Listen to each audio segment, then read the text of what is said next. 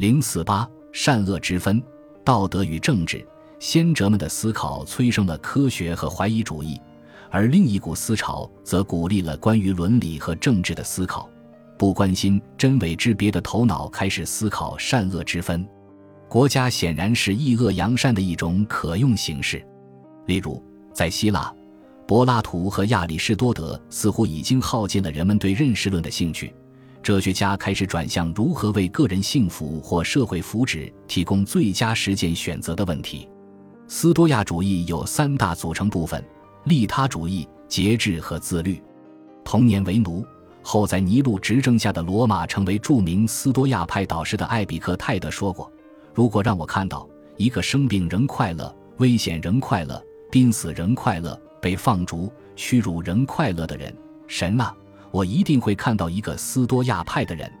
幸福很难融入观念时，因为有那么多的思想家和从不反省的享乐主义者曾以截然相反的方式寻找和定义幸福。但在西方，斯多亚派是幸福最有力的支持者，他们的思想对基督徒产生了巨大的影响。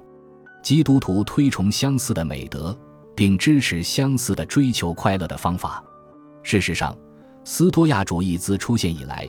一直源源不断地为西方精英阶层提供伦理上的指导原则，而斯多亚派提出的另一些主张，如宿命论和恬淡寡欲成为疗愈痛苦的方法，则与基督教格格不入，却和来自欧亚大陆彼端的学说，尤其是佛陀及其信徒的教义遥相呼应。到目前为止，本章涵盖的几乎所有思想都是先哲们主业之外的副产品，而他们的主业。正如其资助者和学生所想，是政治，但是，一切政治思想都来自道德和哲学的设想。通过观察思想家对人类处境的乐观或悲观程度，即可预测他们在政治光谱中的位置。乐观主义者认为人性本善，希望解放人文精神以实现自我；悲观主义者则认为人类已充满不可救药的邪恶或腐败。应该制定具有约束性和压制性的制度来控制人类。人类总是喜欢说自己具有动物界独一无二的道德意识。我们能意识到善良，也有作恶的意愿，这就是明证。那么，我们的善是误导的结果，还是说恶是天性？这是先哲们最重要的疑问。我们至今依然深受他们的答案影响。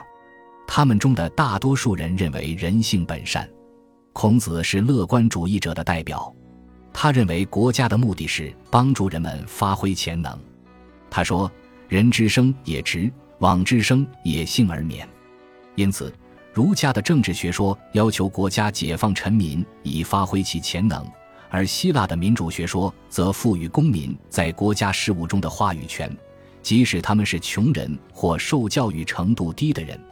与之相对的是悲观主义者。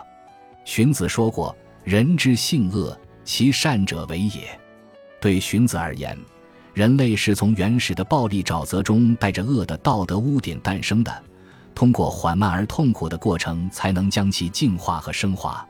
故必将有师法之化、礼义之道，然后出于辞让，合于文理，而归于治。乐观主义和悲观主义在现代面对人性问题的政治回应中，仍然具有根本的意义。自由主义和社会主义强调自由，释放人的善；保守主义强调法律和秩序，抑制人的恶。那么，人不分性别的统称究竟是善是恶？